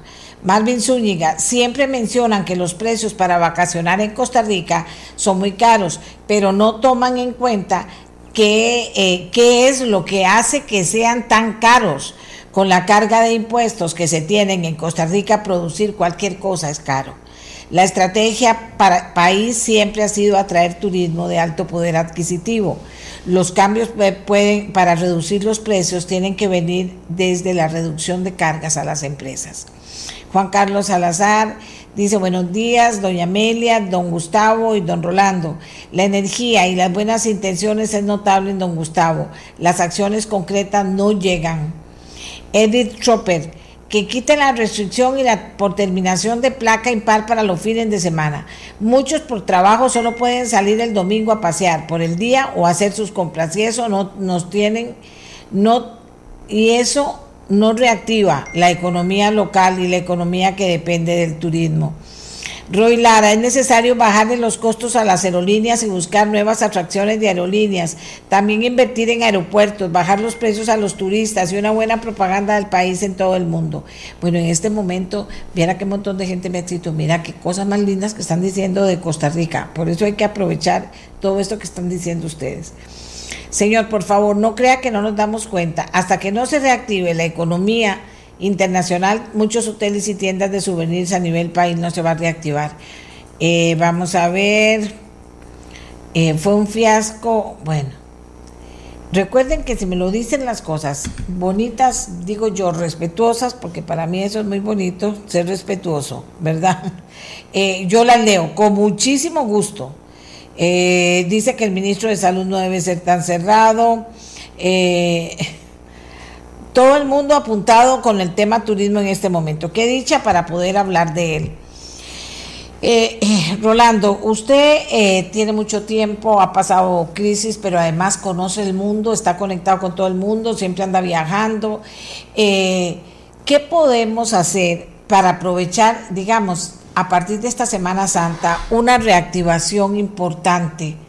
No es solo que vayamos, es, es ver cómo logramos eh, el tema de los precios, el tema de, de, que hay un cambio. Es que la gente insiste y cree que volver a hacer lo que hacíamos antes era perfecto y por eso venía mucho turista. No, tenemos que ver qué hacemos mejor de lo que hacíamos antes y parte de eso puede ser bueno, usted sabrá yo eh, más que yo qué, pero que nos vayamos preparando, los que podemos ir a vacacionar en Semana Santa y los que nos quieren recibir en cualquier parte que sea, eh, en, en, en cómo se llama, en, eh, a mitad de camino para comernos un gallito, en todo lado, porque muchas veces no pasa eso y el tema de que la pandemia no nos deja, no nos deja, no nos deja, hace que no haya esa creatividad eh, esa, esa disposición a no hacer todo igual que antes, porque seguro no me va a salir igual ahora, porque las cosas han cambiado. No sé si me explico.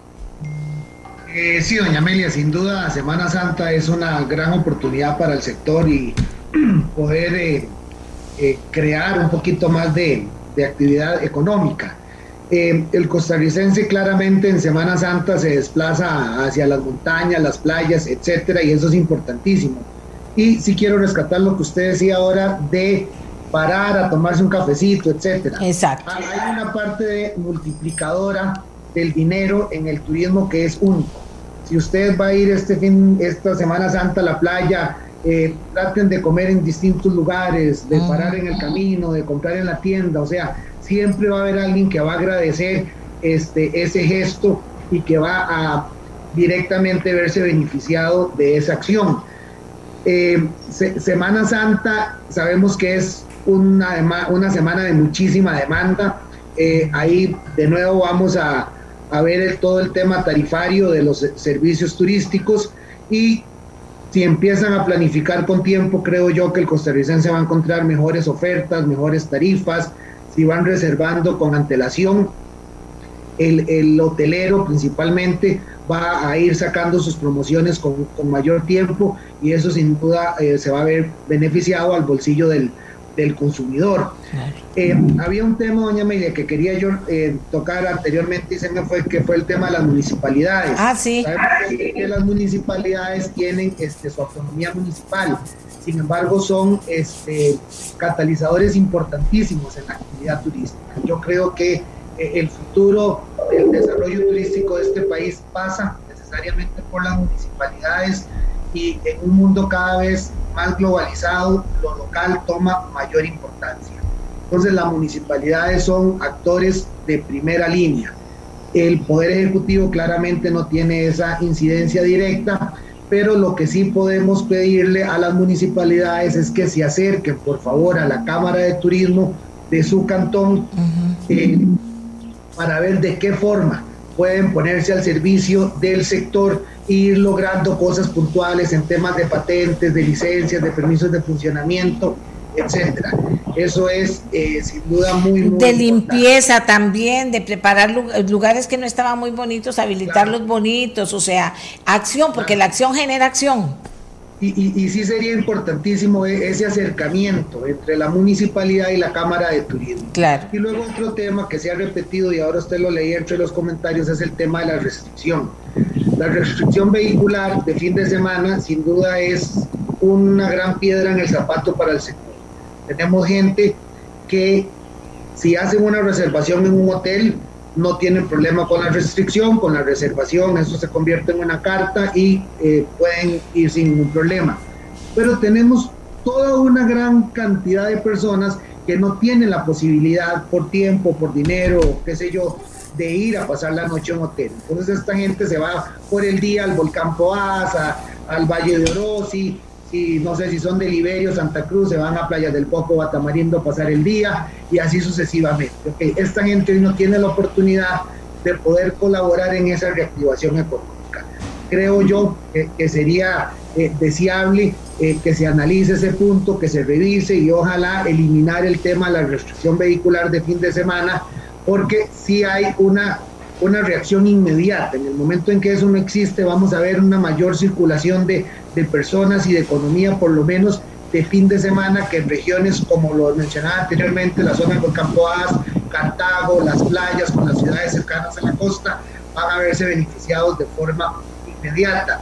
Y al final la gente igual sale de alguna manera en su, en su vecindario. Entonces sí, sí sería importantísimo si, si las autoridades este, competentes revisan para ver si podemos este, eliminar la, restricción vehicular de fin de semana en, en aras de ayudar a estas comunidades que básicamente viven del turismo de un día, que no son tanto de turismo de pernotación, sino de- del día.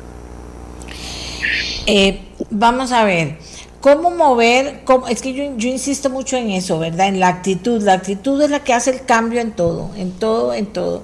Vea, usted va a un, a, a un pueblito eh, eh, bien cuidado por las montañas y uno ve aquella cosa, no ve basura, las ve pintadas. No estamos hablando de mansiones, ni estamos hablando, no estamos hablando de un pueblito de Costa Rica.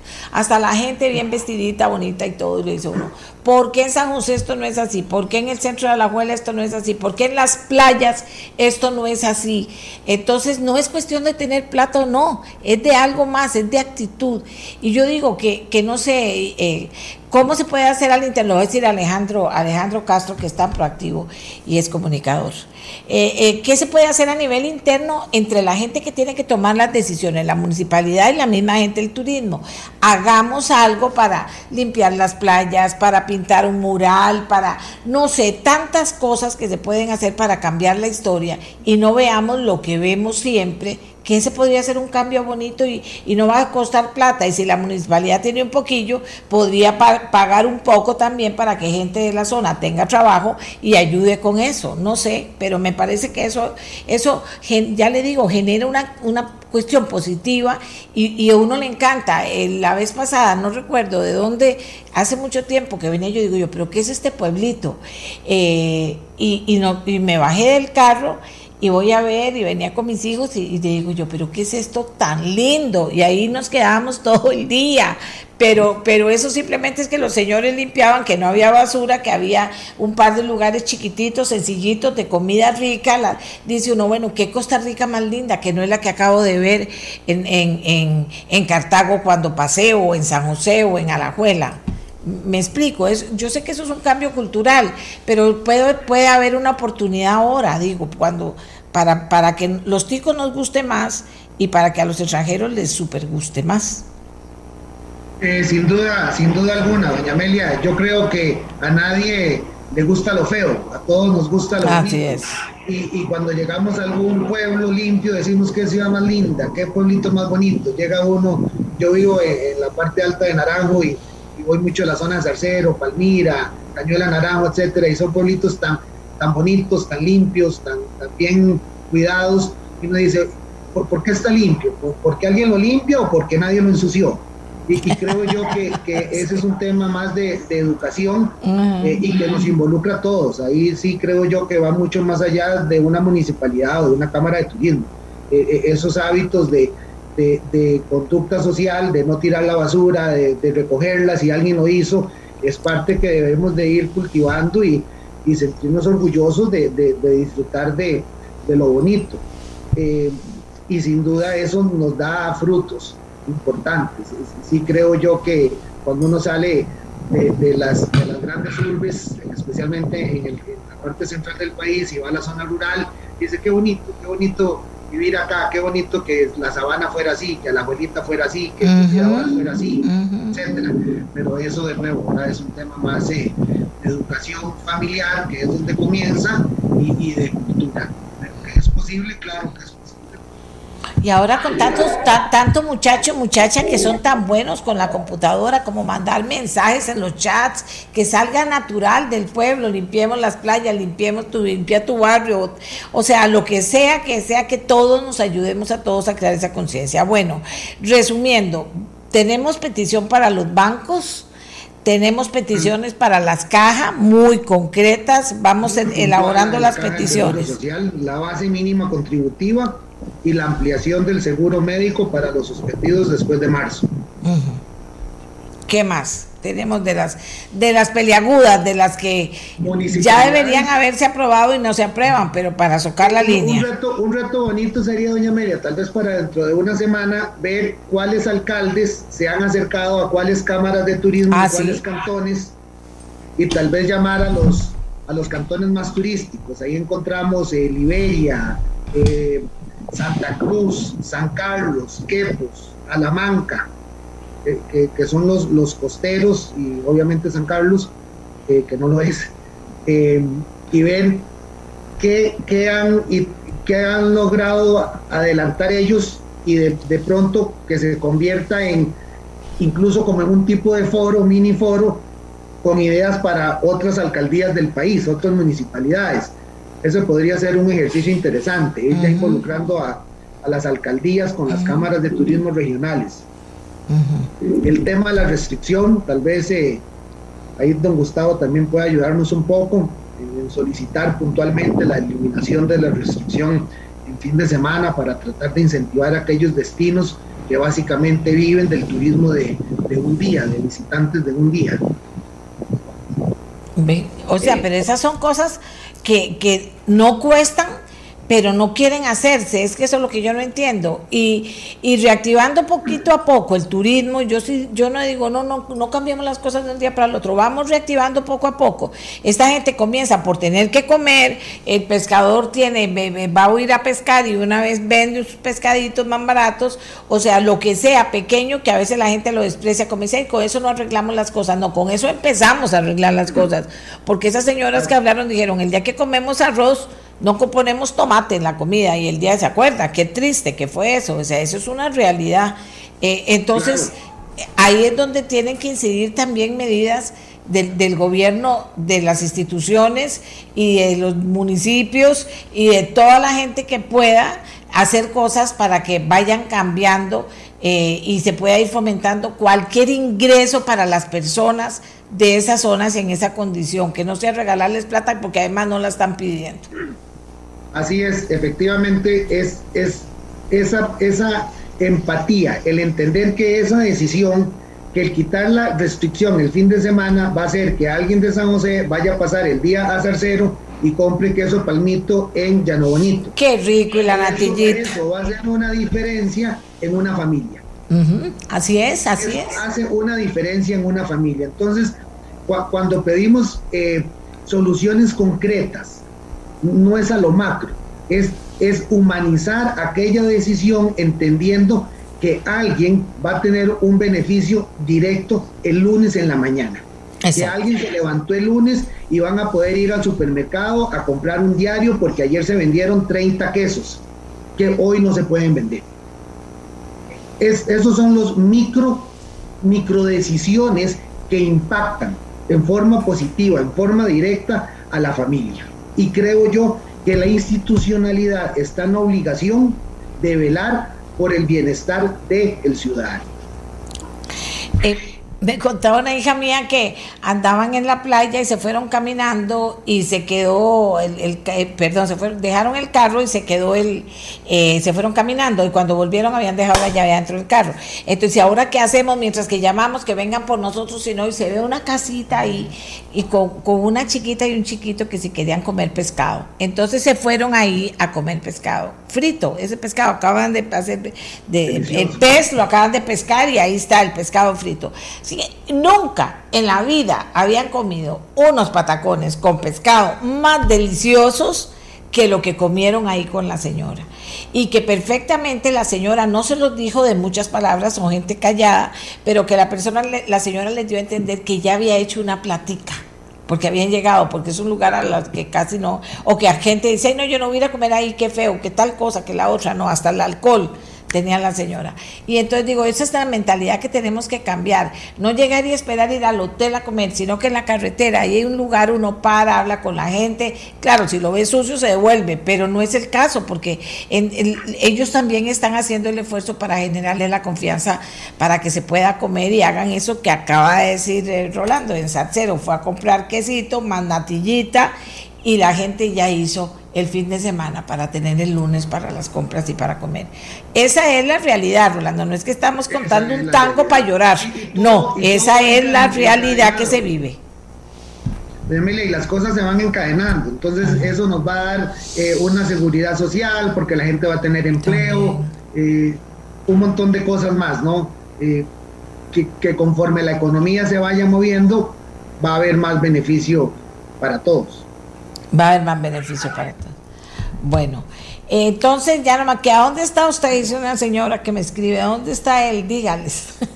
Yo no Hoy sé. estoy en, en Llano Bonito de Naranjo, que es la parte alta, y está haciendo mucho frío. El viento se siente. Sí, sí, sí, sí. claro, claro. En Llano Bonito. Es una zona muy, muy linda del país. Sí, porque, porque ¿qué, ¿qué pasó en esta pandemia? ¿Usted viajó mucho como viajaba antes o no viajó nada? No, prácticamente nada. O sea, desde marzo que, que me agarró la, la pandemia precisamente en el exterior, estaba en España cuando cerraron fronteras y tuve que, que venirme urgentemente. Eh, aquí he estado disfrutando de, este nuevo estilo de vida, pero, pero muy, muy satisfactorio. Ahí hemos ido llevando las cosas bien. Y todos esos contactos internacionales que le dicen, que también están como nosotros, alistándose, esperando a ver qué pasa. Sí, claro, cuando uno habla con, con los diferentes actores en el extranjero se da cuenta que todos estamos igual, ¿verdad? Aquí, aquí más bien sanitariamente estamos muy bien, pero cuando yo hablo con, con colegas en España, en Inglaterra, en Holanda, las cosas son muy difíciles para ellos. Eh, también con reducciones de jornada, con suspensiones de contrato, claramente son países con realidades económicas muy diferentes a las nuestras, que reciben su salario subsidiado de parte del, del gobierno, del Estado. Claramente no, no podemos, estamos a esos niveles económicos.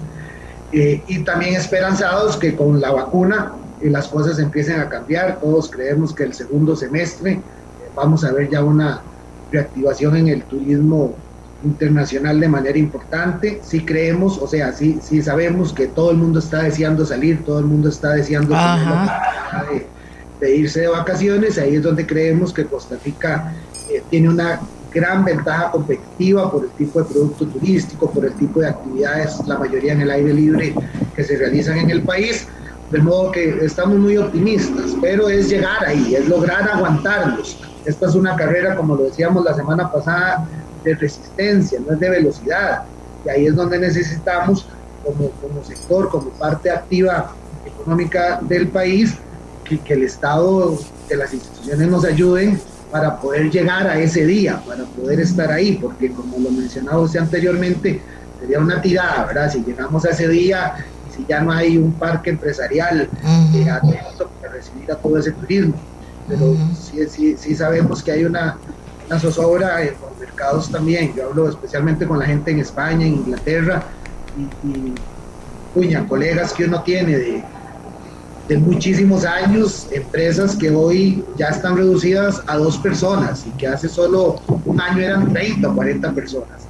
Eh, gente que ya ha tenido que cerrar sus, sus, sus agencias y, y poco a poco ir buscando algún otro, alguna otra forma de sobrevivencia. De modo que, que sí, entendemos que no somos los únicos que, que estamos pasando mal, esto es global y, creemos que con la vacuna sí estamos muy esperanzados que vamos a empezar a ver, eh, a ver diferencias ya más puntuales a partir de julio, agosto, lo que, lo que creemos, ¿verdad? Pero en esto, en esto ya no se sabe, hasta que, hasta que no pasen las cosas, no pasan. De verdad que muchas gracias Rolando por todo, por estar apuntado, por, por generar ideas, por ayudarnos a dar seguimiento, por, por ayudar también a todo el conglomerado de turismo, que hay gente muy inteligente, muy valiosa, con muchas ideas. Y seguimos a la espera de ver qué pasa, cómo se mueve lo del reto y volvemos otra vez si fuera necesario. Perfecto, muchísimas gracias, doña Amelia. No, no, no, saludes por allá a la gente. Eh, hacemos una pausa, Miguel, hacemos una pausa y regresamos. Dígame. Ahí está, ya me dijo. hacemos la pausa, Costa Rica.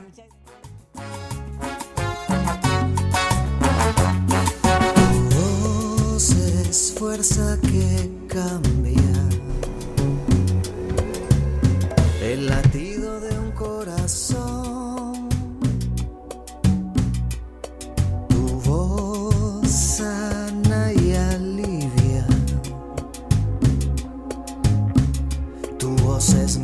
milagro y acción.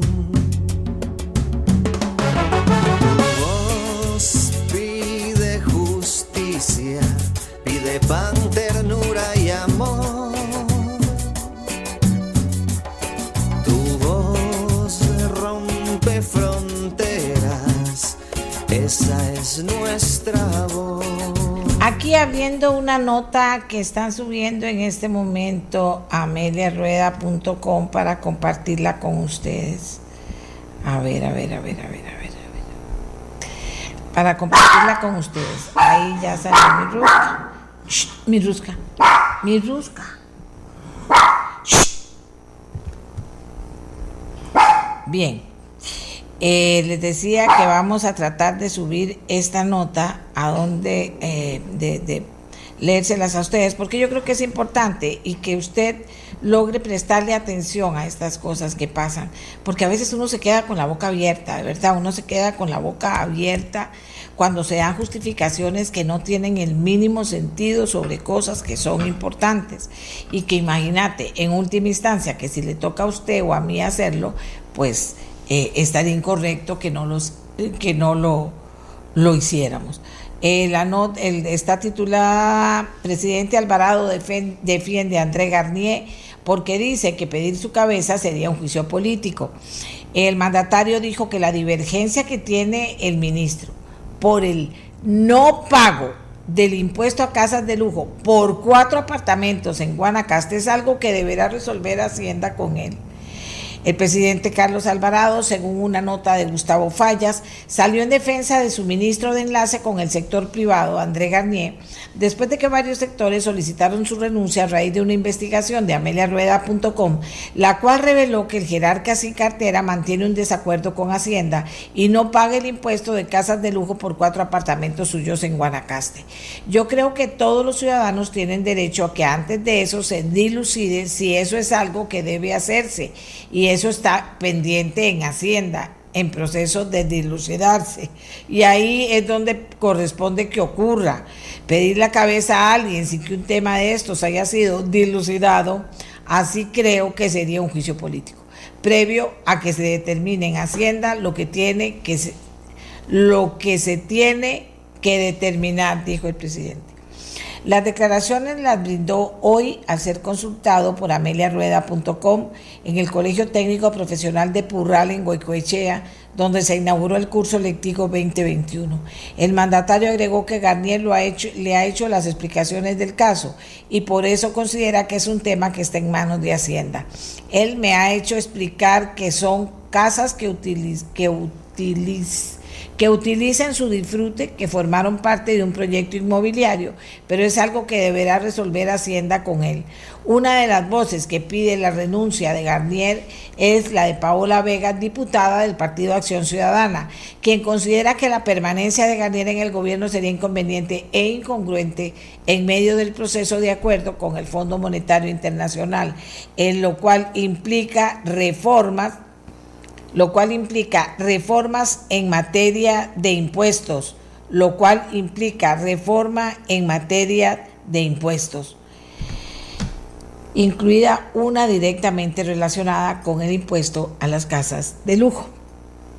No podemos pedirle a la ciudadanía que se soque la faja y el Poder Legislativo que nos ayude con toda la agenda de cara al acuerdo con el fondo si un miembro del gabinete va de sus responsabilidades legales en una materia tan delicada.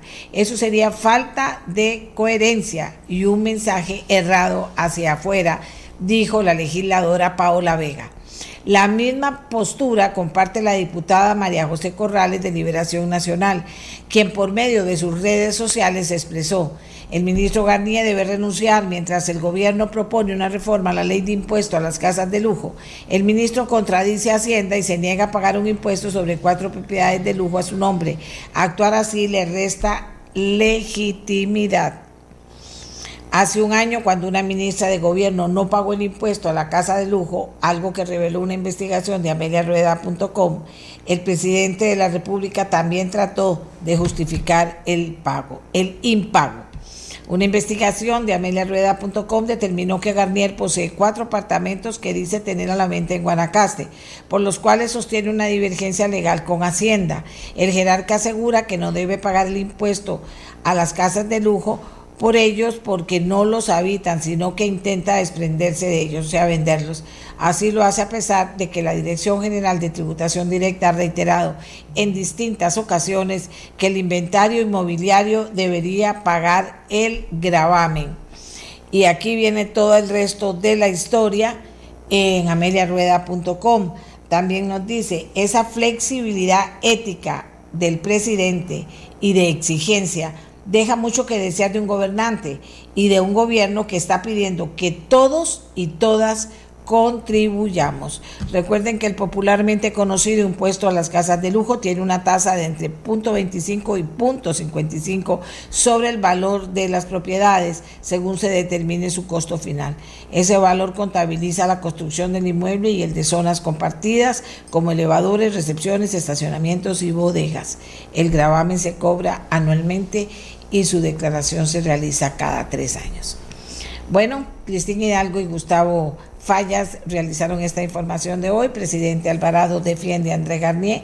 Pedir su cabeza sería un juicio político y eh, nos dice las declaraciones que diera hace pocos minutos el presidente eh, justificando esa afirmación que él hace. ¿De acuerdo?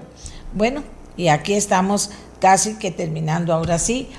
Quiero decirles que he recibido muchos mensajes en relación a la noticia con la que abrí, que no era una noticia, era un cariñoso saludo a una señora que estaba cumpliendo ayer 80 años, doña Mayra, y resulta, a doña Mayra Octavia, y resulta que, que me, parece, me pareció que era muy linda porque la conozco a ella, claro, y conozco la historia, era muy bonito poder... Eh, saludarla a sus 80 años. Ella tiene varios hijos, uno de esos hijos es un doctor eh, con algunas maestrías, con una especialidad muy interesante que forma parte del gobierno de Dinamarca. Ya lo tienen trabajando con responsabilidades muy importantes. Viene la pandemia, se viene el, el se viene todo este año, él no puede venir a ver a su mamá, ya tiene 80 años, súper preocupado allá por ella y todo, y lo logra ahora lo logra venir días antes de que, de que su mamá cumpliera 80 años, los cumplió ayer y entonces él hizo la cuarentena aquí, luego se fue a donde su mamá a celebrarle sus 80 años.